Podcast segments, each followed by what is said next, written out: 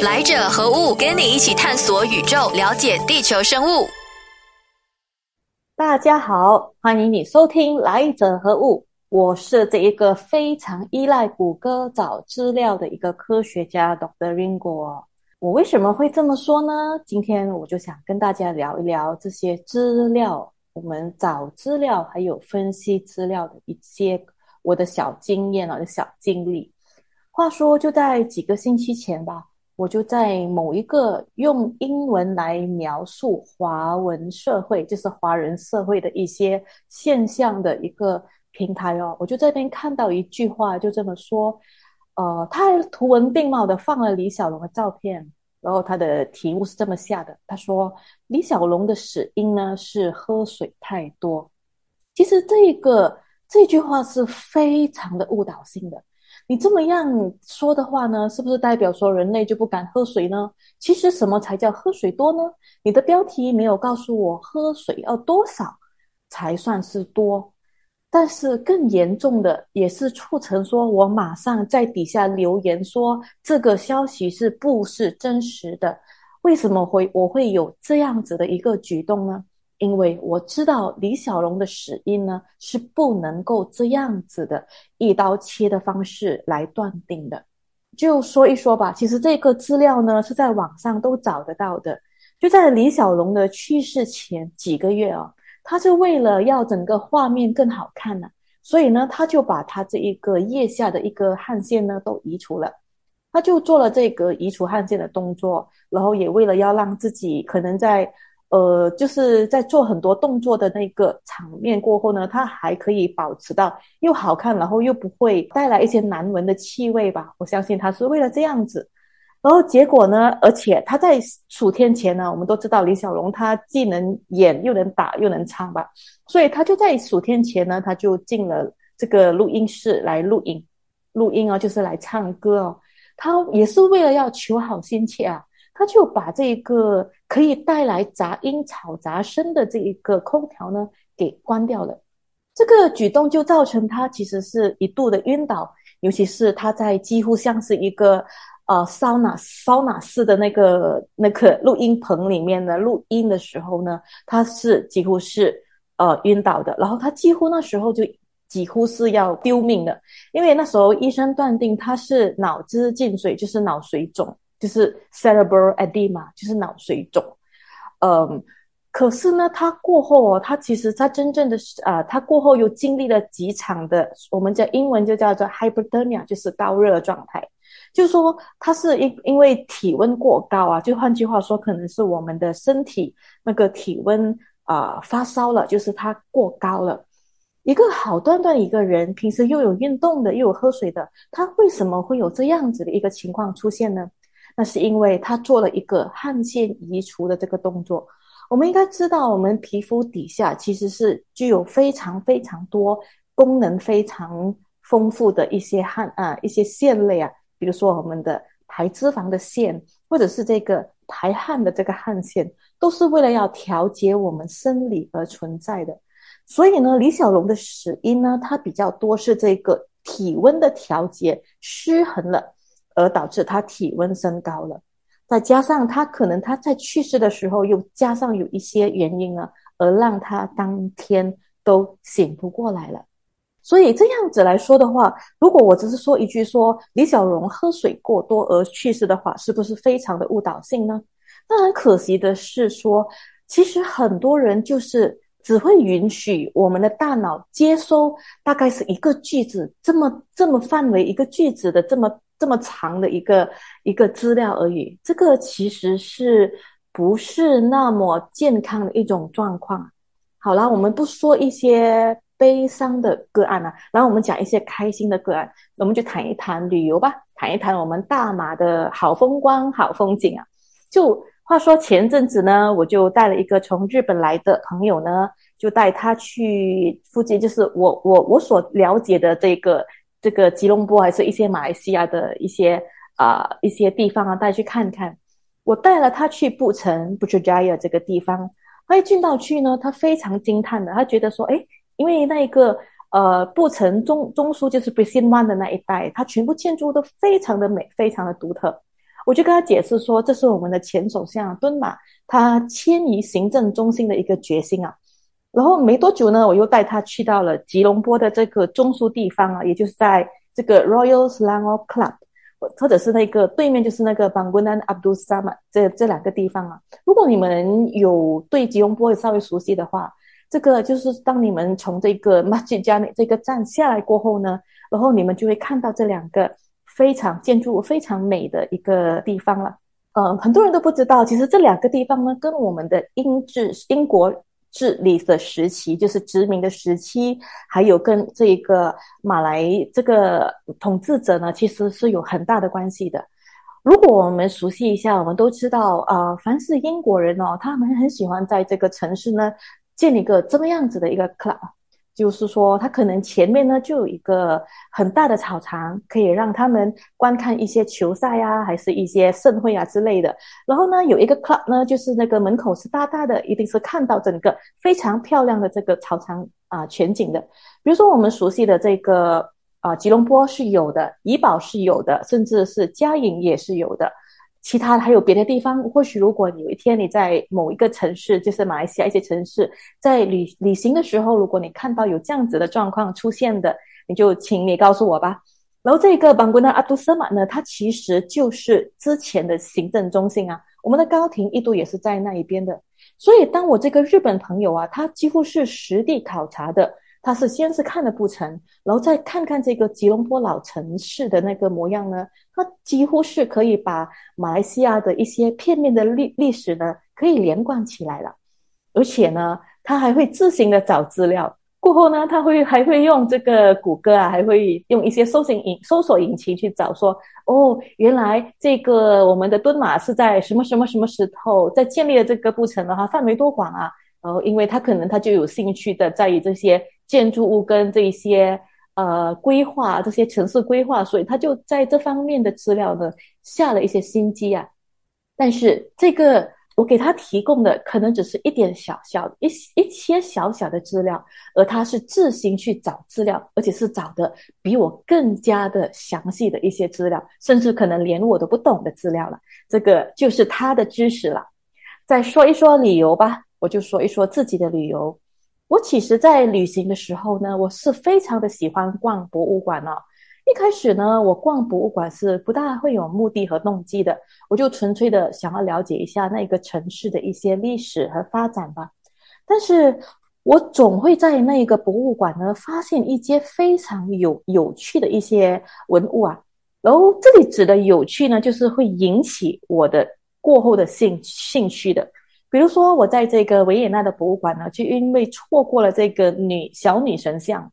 结果到到我最后就是为了要去找这个女神像的一些资料的时候呢，我就开始延伸的去研究了，就是在古代的文明的人和神明之间的到底是怎么样的一个关系。也好比说，我去了澳洲一趟，我就在他们的国家公园呢，因为被指责说这些菌类啊，是我们马来西亚人。啊的鞋子，把这个菌类的报啊报报纸带进了人家的公园，污染了人家的国家公园，我才开始去了解澳洲人他们所谓的保育，知道到底是怎么样的一个历史状况，还有为什么这个保育是那么的重要。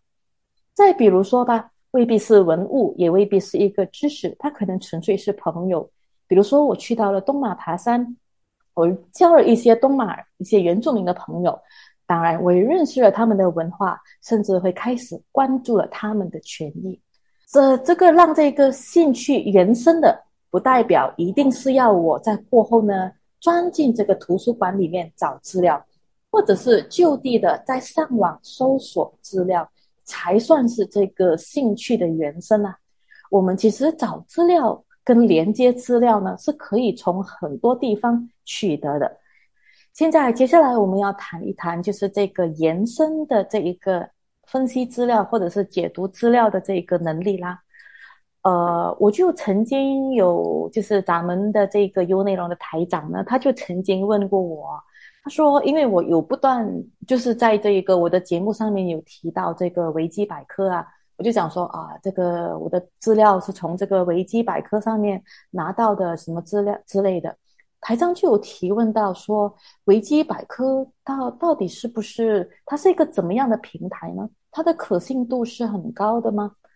呃，我我这么说吧，其实维基百科呢，它的资料呢是呃，因因为是每个人都可以编辑的原因，所以就变成了说，大家都会开始在想说，诶，这个平台呀，到底是不是的公信力有多高呢？但是也是因为它每个人都可以编辑，就代表说那个资料如果是经过很多人的审核的话呢，它其实是在某个程度上呢是可信的，就是说已经是经过很多人的审审查了。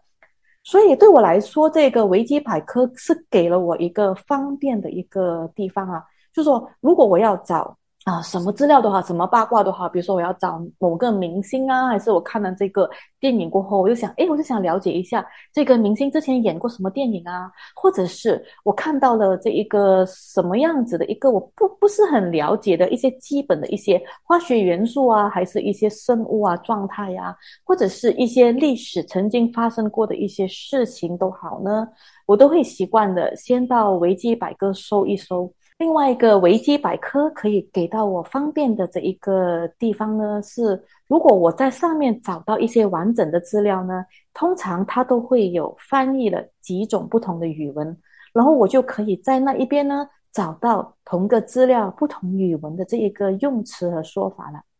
但是我们在网上找资料呢，也是要得小心一点的。就诚如我上个单元提到的，我那位日本朋友吧。就是他告诉我的，他说其实谷歌上面的东西呀，就只有七十八线可以相信而已。我们要相信啊，其实我这个日本朋友呢，他是一个很很精细的一个数据的一个分析师啊，所以他既然可以得到这个七十八线的评论呢，再加上他来到了马来西亚呢，他几乎是大事小事都在问谷歌了，所以就变成说他这一个说七十八线的这一个呃数据呢，其实我是相信的哈。因为呢，怎么说呢？就是说，在网上呢，这个演算法已经是啊局限了我们的视野的。就是演演算法呢，它其实是局啊定了，就是它把你要搜查的东西呢，都定在一个范围里面，然后再加上呢，有商业和广告的考量之后，有时候我都觉得。我们的这一个谷歌的世界，还是这一些有广告的这一个搜索这个平台呢，已经不再像以前那么单纯了。所以呢，嗯，我们要小心的原因，就是因为说我们呢是属于被动的接收资料者。就说当我们喂养，就是比如说我们在谷歌上面打一个关键词，其实我们某个程度上呢是被动的，就是这个资料呢是主动来到我们面前的。而不是我们主动的去筛选这些资料的，往往啊，有时候啊，比如说我最近常常发现的啦，就比如说我要找一个旅游景点，还是我要找一个呃酒店也好啊，还是一个食品啊，还是什么这样的评论都好呢，一般上呢，上面的搜索那几条呢，就是已经付费了的，我一般上要开了好几页才可以找到我要找的这一个资料，所以呢，时间呢。是耗在里面的，就是说，我们并不是说啊，上网找资料就可以让我们更加迅速的达到我们的目的。反之，我们更加要花一点时间，才能够在这个啊这个浩瀚的这个网络平台呢，找到我们要的正确的这个资料了。所以，当我们如果习惯性的用这些被动式的接受资料过后呢，久而久之呢，我们会丧失了一些能力。怎么说呢？就我觉得我们会丧失了一些阅读的能力啦。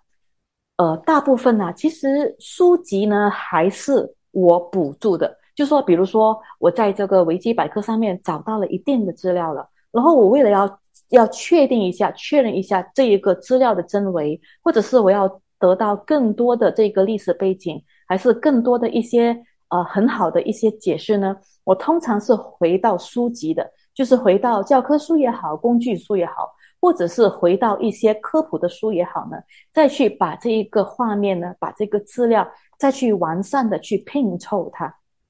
书本呢，其实大部分来说还是一个很值得我们去参考的地方的。我说的大部分是因为有些国家有些出版社呢，他其实他为一个他帮一个人出书是很简单的，就说如果那个人已经是嗯名人了，还是他已经是有在呃呃可能是社会呃一些就是大家可能都熟悉的一些名人了吧。这些人如果他们出书的话呢，我我不是说全部哈，我必须要澄清一下，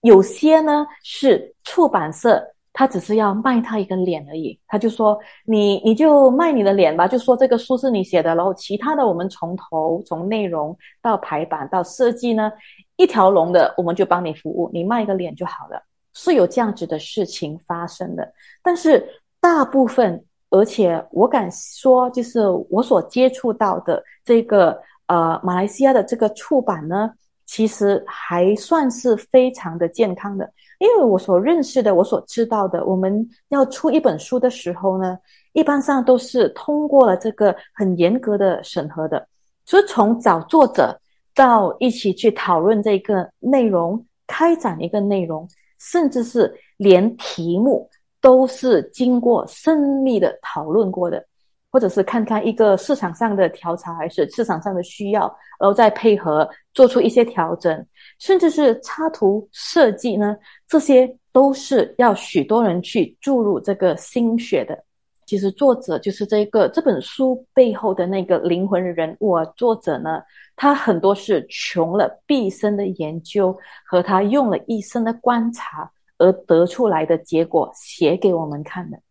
所以阅读呢，其实是一个生态里面一个很重要的一环呐。就说当我们在想说要有好的读物、有好的作者、好的出版社的时候，其实我们的阅读呢，它也是这个生态环环相扣的一个非常重要的关键词。但是，我就发现说，其实我们算是有进步啦，我们的社会算是有进步了。因为以前的书店呢，一般上只是卖教科书、工具书，或者是甚至是卖文具，甚至是卖电器都有啦。到现在呢，我们的看到的那个进步的书店呢，一个好的书店呢是怎么样子的呢？它甚至是它的店员在之前呢就已经帮你读书、帮你选书。我这里指的选书呢，啊，不指的不是帮你过滤书啊，就是只是给你他想要打的书而已，不是。他这里所我作为所谓的选书呢，也包括说他大概是给你知道这个书的内容是怎么样，甚至是有些是服务好到说，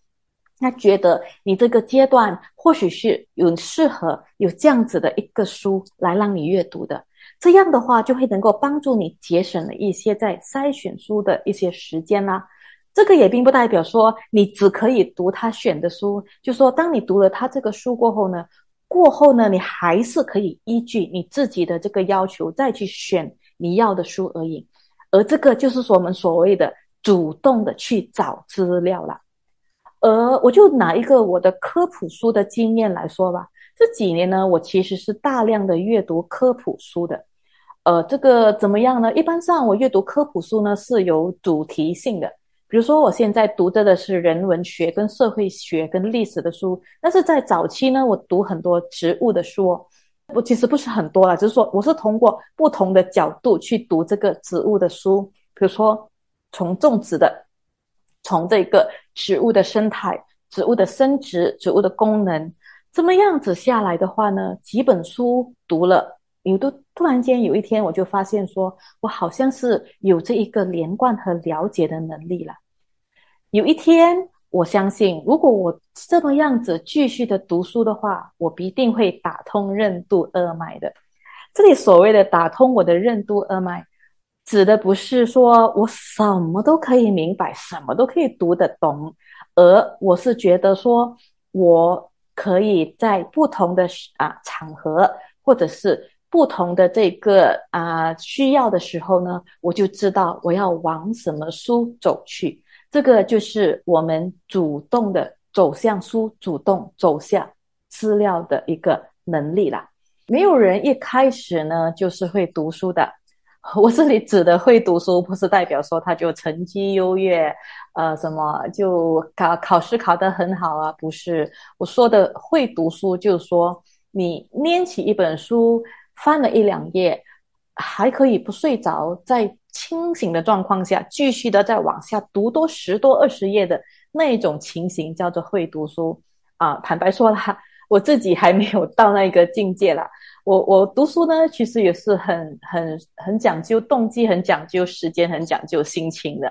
呃，我比较大量啃读这个资料的时候，可能就是在我需要的时候，就在我可能在需要在编写一些东西啦，然后我才得翻很多书，然后再把全部的资料重整，跟它写出来。但是这些能力呢，不是我一开始就可以拥有的。回想我的阅读的时光啊。其实我小时候呢，也是从看漫画开始的。所以现在，如果你的孩子爱看漫画的时候呢，千万千万千万的就别阻止他，因为这个就是让他慢慢的引领他继续的再往下看下去的这一个开始哦。我记得那时候，我一开始是看的是漫画，那时候什么的漫画都看了，就是日本漫画也看，然后那些名人传啊，还是那些《红楼梦》啊名著的这些漫画我都看。而且呢，当我看的时候，我就发现我的可以接受越来字越来越多的书啦。就套用现在的说法呢，就是桥梁书。我那时候也大概桥梁书的过程也没有很长吧，就直接的就到最后有一次，因为我这一个。啊，我在出水痘是吧？对，我在出水痘，就在家里面躺的时候呢，就很理所当然的就翻起了这个名著。我那时候第一部接触的名著是《西游记》原文了，然后我就在那个时候呢就读了，把《西游记》都读完了。或许就是那个时候，它成为了我接下来可以大量阅读的一个很好的开始吧。这个也要谢谢说，因为那时候我第一个接触的名著呢是《西游记》，是这个故事性非常丰富，几乎是一个单元就一个妖怪跟一个那个旅游景点。那时候我还不知道，我旅游景点或许就是啊那个时候呢开始累积的，比如说他往西走的时候看到的风景啊，都对我来讲，对那个小孩子的我来讲呢，都是一个开拓我视野的一个很好的一个平台呀。我等我到了这一个开始读中学了、大学了，然后或者是念了研究所了，我就开始逼自己。对的，一开始我是用“逼”这个字来逼自己去读外星文的，就是读这些文献啊，读人家的论文啊，读学姐学长的论文啊，我就逼自己把自己这样子再读下去。还好我那时候因为我有做实验，所以很多时候呢，这个知识跟这个实验呢，它其实是相辅相成的。所以我就渐渐的就读呀读啊，有一天就发现说，诶，我自己好像也可以移民搬去这一个外星里面住咯。我好像是可以听得懂外星文的。我不懂你们有没有这样的一个经验啊？当你们读懂了一个东西的时候呢，内心的雀跃呢是很很大的。我当时候就有一个这样子的一种心情啦。但是这个呢，也不代表说我从此之后呢就具足了一目十行的能力了，是过目不忘、一目十行，不是不是。所以这个也是我在一开始介绍我自己说，其实我很大的程度上呢，现在我还是依赖的这一个网络上的搜索引擎的，因为我要我能够记住的东西不多，一般上我只记住一个关键词或者是一个关键的故事而已。详细的，比如说年份呐，或者是一些精细的一些科学名词啊，我还是得要回到去这一个搜索啊，就是搜索引擎也好，还是书籍上面呢，去得到一个肯定的。我甚至偶尔呢，也算是一个标题党啊。就是我看到一个标题，看到刚才我自己在讲人家哈，就是自己其实也中过招，就看到有一个句子那么长的幅度的一个文字过后呢，我就会自行解读，甚至是错误的解读，或者是也是因为短短的一句话而被挑衅、被挑起情绪的这个这样的状况呢，我也是试过。主要的原因是因为我当时候没有时间再往下看。或者是没有时间再去延伸我的这一个资料，就是我没有时间再继续的往下走，去鉴定一下我找这个资料，我看到这个资料的真伪和正不正确。所以呢，一般上在看到标题过后呢，我就打住了，就没有往下再读。所以这样的情况呢，我也是可以理解，为什么很多人一句话就可以被激怒了呢？很多时候是因为我们。就是被挑动了这个情绪了，情绪为导，所以我们就做了很多误判的事情。我再说一说这一个文类诗这个文类吧，这个也是很多很丰富的情情绪在里头，在短短的字里头的一个文类哦，就是诗诗歌的诗。很多人呢以为说写诗啊，不过就是押个韵啊，字形工整就可以啦。就好像如果我们要写一个歌词，我们就确保说它一个它是一粒一粒的，就把我们的音符都填满了，那个就算是歌词了。非也非也，写诗也是这样子的。如果我们只是以为说押个韵、字行工整就可以变成诗的话，那个充其量呢，也只是打油诗而已。就曾经啊，我们就有一个我们本地的诗人许义前先生哦，他就曾经跟我分享过他对诗的看法。他说呢，啊，这个不是不，我没有办法再重复说他之前说的那么粒粒的精准说出来。这个是他当时候的大意啊，他的他是这么说的：诗是一种俯瞰的方式，就好像你把自己在海面上面放得很高，在看。海面下面游泳的鱼啊！我再重复一次啊，这个只是我从他的句子里面抓出来的一个大意啊。但是我们光是这么听他说，我们也觉得这句话本身就很有诗意了，不是吗？他就是他给了他马上就可以给了我一个想象，而且是可以给了我丰富的内容和丰富的资料，我就可以想象说我自己。如果这个海面上面就是在海底出现浮上来的这个鲸鱼是我要去了解的资料的话呢，我必须要用俯瞰的方式，而我必须是要站得够高，全面的去解读这一条鲸鱼。呃，什么叫叫够高呢？一般上就是我们要得把自己的一些情绪放开，或者我们得要训练自己的那一个，让我们的专注力要提高的。这个才能够让我们可以用俯瞰的方式去往下看，什么这样子啊？什么说够全面的资料呢？够全面的，其实我我倒是觉得这个是不太容易达到的，因为往往我们在解读一个资料的时候呢，我们也必须要去懂读懂它的前因和后果。我就举一个例子吧，我就举我们的马来西亚独立啊这个例子来作为这个历史的例子了。我们都知道，这个马来西亚的独立日是八月三十一号吧？就是呃，杜国多拉曼在这个莫迪卡广场呢喊了三声“莫迪卡，莫迪卡，莫迪卡”。然后，其实我们不知道，在这个吉隆坡喊莫迪卡之前呢，我们的国父其实是在先是在马六甲宣布这一个消息的。当然，这个也不是我们现在就以为说可以了解独立的历史的，我们还要读回之前。之前在英国的殖民时期，甚至是过后的日治时期，还有日治后的紧急时期，甚至是这个八月三十一号我们独立了，然后沙巴沙捞越的加入，还有就是为何印尼不加入，还有为何就是这个菲律宾的输入跟我们的这个啊马马马马来西亚又有什么样子的一个关系啊？所以还有就是为什么新加坡要离开？这些啊，我们必须要先了解了，我们才能够说啊，这个是全面的说，我们已经了解了这一个马来西亚的历史了。至于呢，要我们要怎么样子的去找到这一个资料呢？请回到我的单元一，或许你可以再重复的听一听，你可以在我这个单元一里面呢，再得到一些呃，我对这个怎么样子找资料的一些看法了吧。好的，我们今天就聊到这里为止。下个星期我们同个时间，我们继续再聊。更多资讯可浏览面子书专业王云婷，锁定每逢星期三早上十点，来者何物？让基因学博士 Dr. Ringo 用科学解释万物。